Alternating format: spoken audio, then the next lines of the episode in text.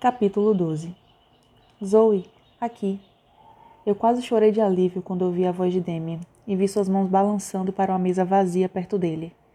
Oi, eu sentei e sorri agradecida para ele. Pronta para o primeiro dia? Não, eu acenei. Sim, queria dizer mais, mas então um sino tocou e o som de conversa morreu quando Neferet entrou na sala. Ela estava usando uma saia longa preta dividida no lado para mostrar uma bota linda e um suéter púrpura. Sobre o seio esquerdo, bordado em prata, estava a imagem da deusa com os braços levantados, colocados na lua crescente. O cabelo preto dela estava puxado para trás, em uma intrincada trança. As várias e delicadas ondas de tatuagem que emolduravam o rosto dela a faziam parecer uma antiga princesa guerreira. Ela sorriu para nós. Eu pude perceber que a turma toda estava tão presa quanto eu pela atenção poderosa dela. Boa noite. Eu estava ansiosa para começar essa unidade. Mergulhar na rica sociologia das Amazonas é um dos meus tópicos favoritos. Ela apontou para mim. É uma excelente hora para Zoe Redbird se juntar a nós. Eu sou a mentora de Zoe, então espero que meus alunos deem boas-vindas a ela. Demi, você pode, por favor, pegar um livro para Zoe? O armário dela é do lado do seu. Enquanto você explica nosso sistema de armários para ela, eu quero que o resto de vocês Pensem sobre as noções pré-concebidas que vocês têm sobre as antigas vampiras guerreiras, conhecidas como Amazonas. O tipo barulho de papel e sussurros de alunos começou quando Demi me levou para o fim da sala onde estavam os armários. Ele abriu o que tinha o número 12, em prata. O armário continha prateleiras cheias de livros e suplementos. Na House of Night não há armários como as escolas normais. Aqui o primeiro período é nossa sala de preparação e cada um de nós tem um armário. A sala sempre estará aberta, então se você vier aqui para pegar livros, etc., como se você estivesse indo para o seu armário. Aqui está o seu livro de sociologia. Ele me deu meu livro grosso com capa de couro com silhueta da deusa estampado na capa junto com o título Sociologia Vampírica 101. Eu peguei o caderno e algumas canetas. Quando fechei a porta do armário, eu hesitei. Não tem fechadura ou algo assim? Não, Demi baixou a voz. Eles não precisam de fechaduras aqui. Se alguém roubar algo, os vampiros vão saber. Eu nem quero pensar com o que aconteceria com alguém estúpido bastante para fazer isso. Nós nos sentamos e eu comecei a escrever sobre a única coisa que eu sabia em relação às Amazonas: que elas eram mulheres guerreiras, que não tinham muita utilidade para homens, mas minha mente não estava no trabalho. Ao invés disso, eu estava me perguntando por que Demi, Stevie Ray e até mesmo Erin e Shawnee surtam sobre se meter em problemas. Eu quero dizer, eu sou uma boa garota. Ok, não perfeita, mas ainda assim. Eu só tinha ido para a detenção uma vez e não foi minha culpa. Verdade. Algum garoto idiota me disse para chupar o pau dele. O que eu deveria fazer? Chorar? Rir? Aguentar? Hum, não. Então, ao invés disso, eu dei um tapa nele embora eu prefira a palavra esmaguei. Então fui para a detenção por isso. De qualquer jeito, detenção não era tão ruim. Eu fiz meu dever de casa e comecei o novo livro de Gossip Girl. Claramente, detenção na House of Night era mais do que ir para a sala dos professores por 45 minutos de silêncio depois da aula. Eu tenho que lembrar de perguntar a Stevie Ray. Primeiro, que partes da tradição amazona ainda praticamos na House of Night? Neferet perguntou, chamando minha atenção de volta para a aula. Demian levantou a mão. A reverência de respeito, com o nosso punho acima do coração, vem das Amazonas, e também o jeito como apertamos as mãos, por segurar o antebraço. Correto, Demian. Hum, isso explica o estranho aperto de mão. Então, que noções preconcebidas temos sobre as guerreiras amazonas?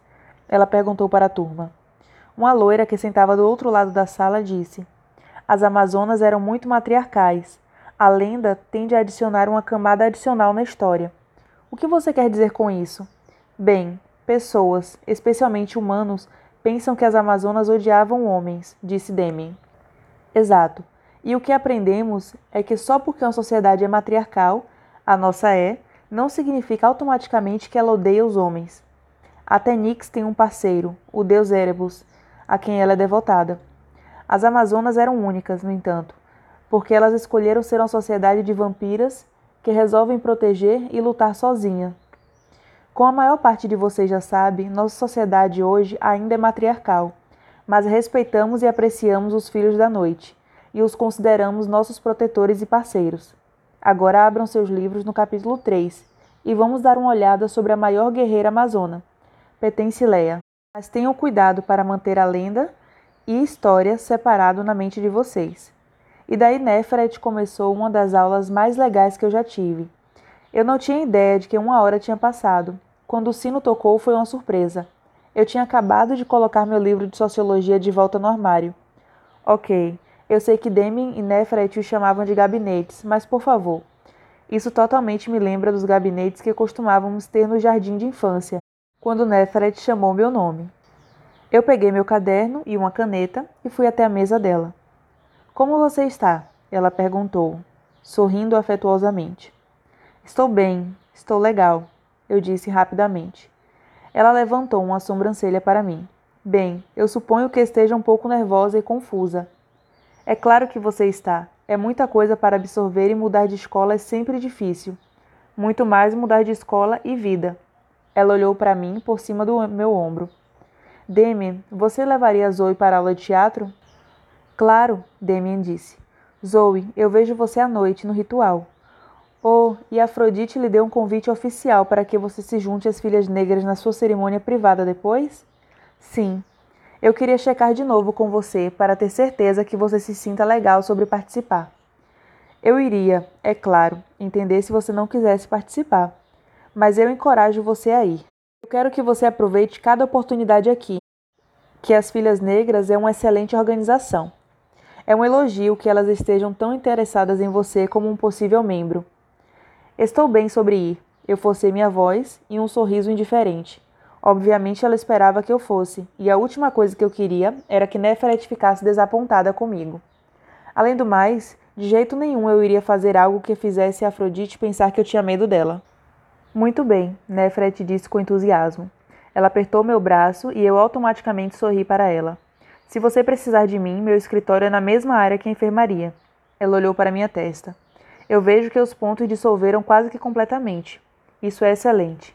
Sua cabeça ainda dói? Minha cabeça imediatamente se dirigiu para minha têmpora. Eu só podia sentir o calombo de um ponto ou outro hoje, quando havia pelo menos dez ontem. Muito, muito estranho. E ainda mais estranho, eu não tinha pensado no corte desde hoje de manhã.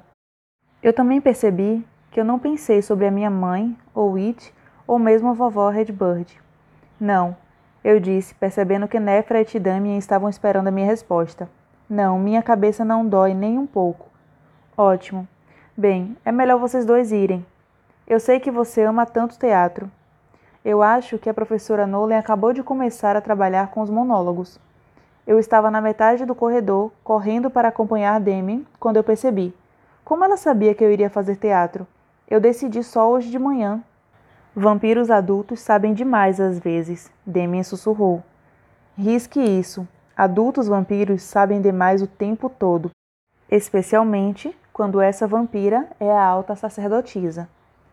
Devido ao que eu não estava contando a Nefret, eu não queria pensar muito sobre isso. Ei, gente, Steve Ray disse se aproximando. Como foi Sociologia Vamp? Vocês começaram a ver as Amazonas? Foi legal.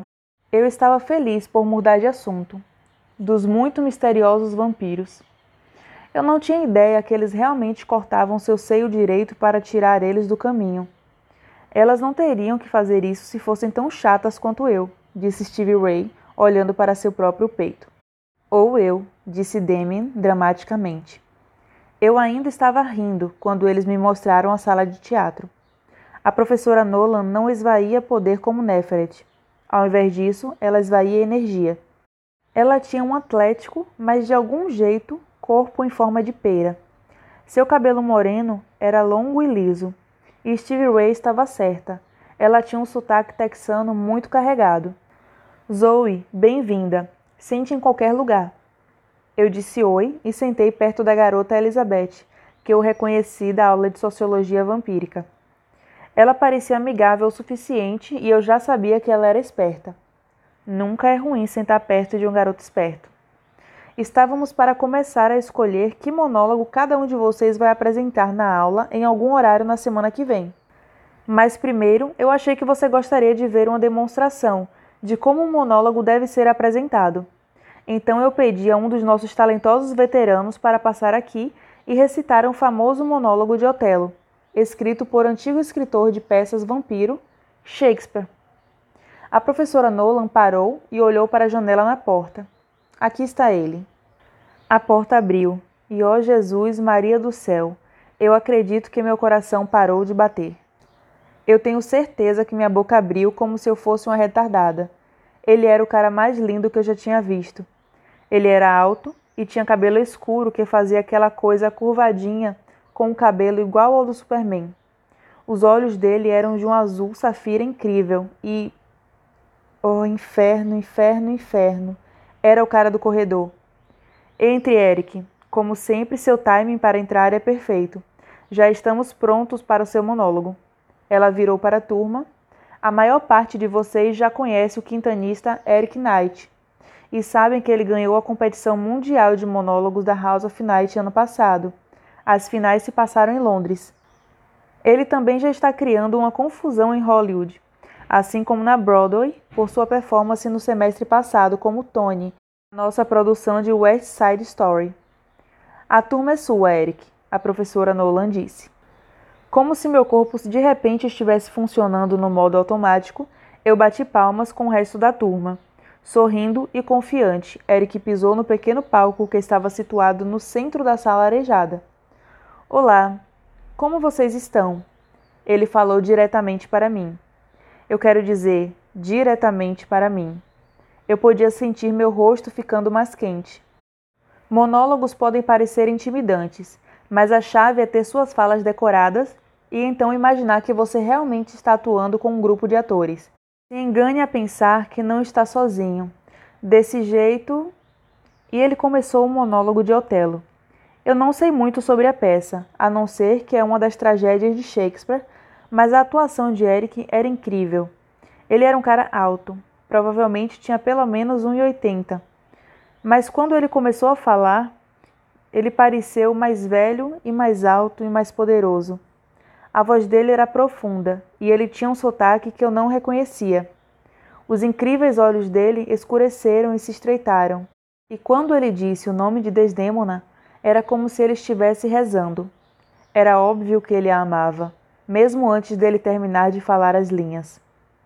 Ela me ama pelos perigos que eu passei e eu amo que ela não tenha diminuído eles. Enquanto ele dizia as duas últimas falas, os olhos dele se prenderam aos meus e como tinha acontecido no corredor no dia anterior, pareceu que não havia mais ninguém na sala, mais ninguém no mundo.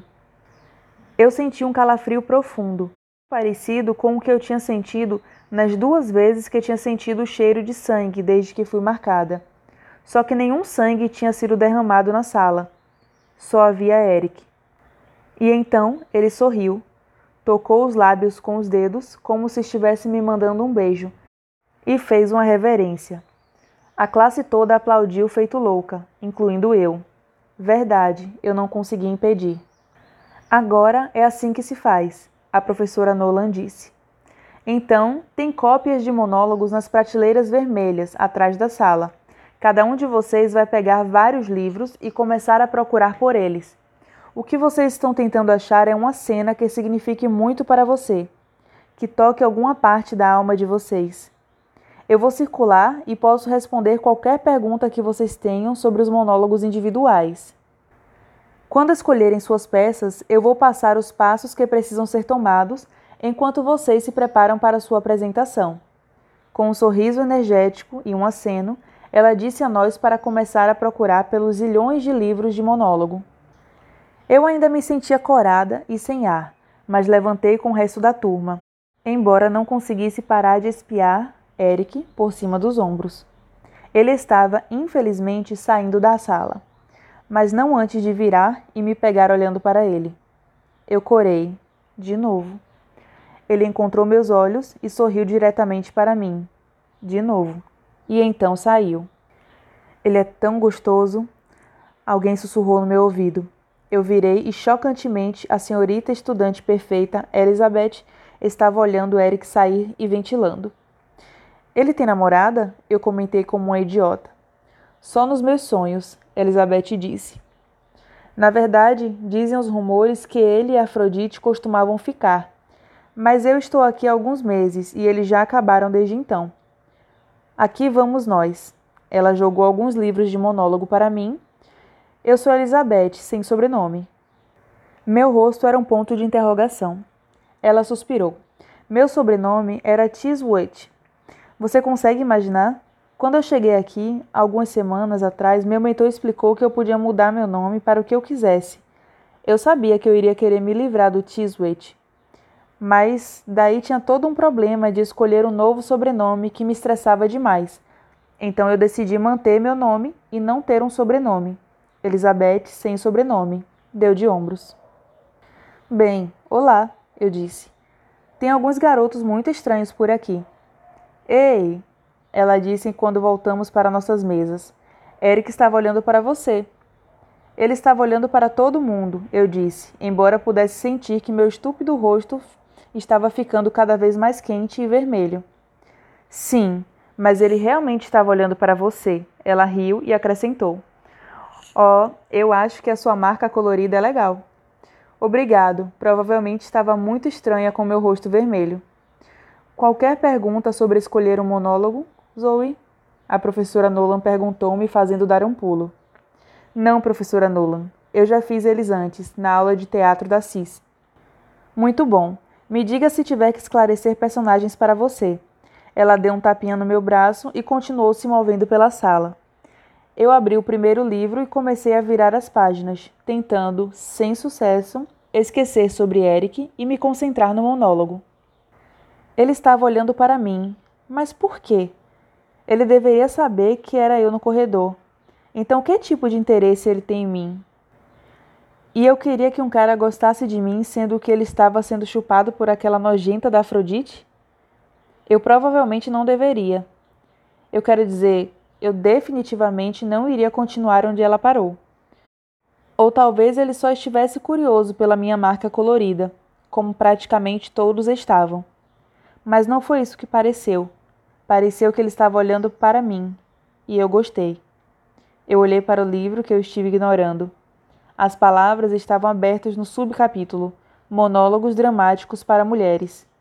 O primeiro monólogo era Sempre Ridícula, por José Esgaray. Bem, diabos, era provavelmente um sinal.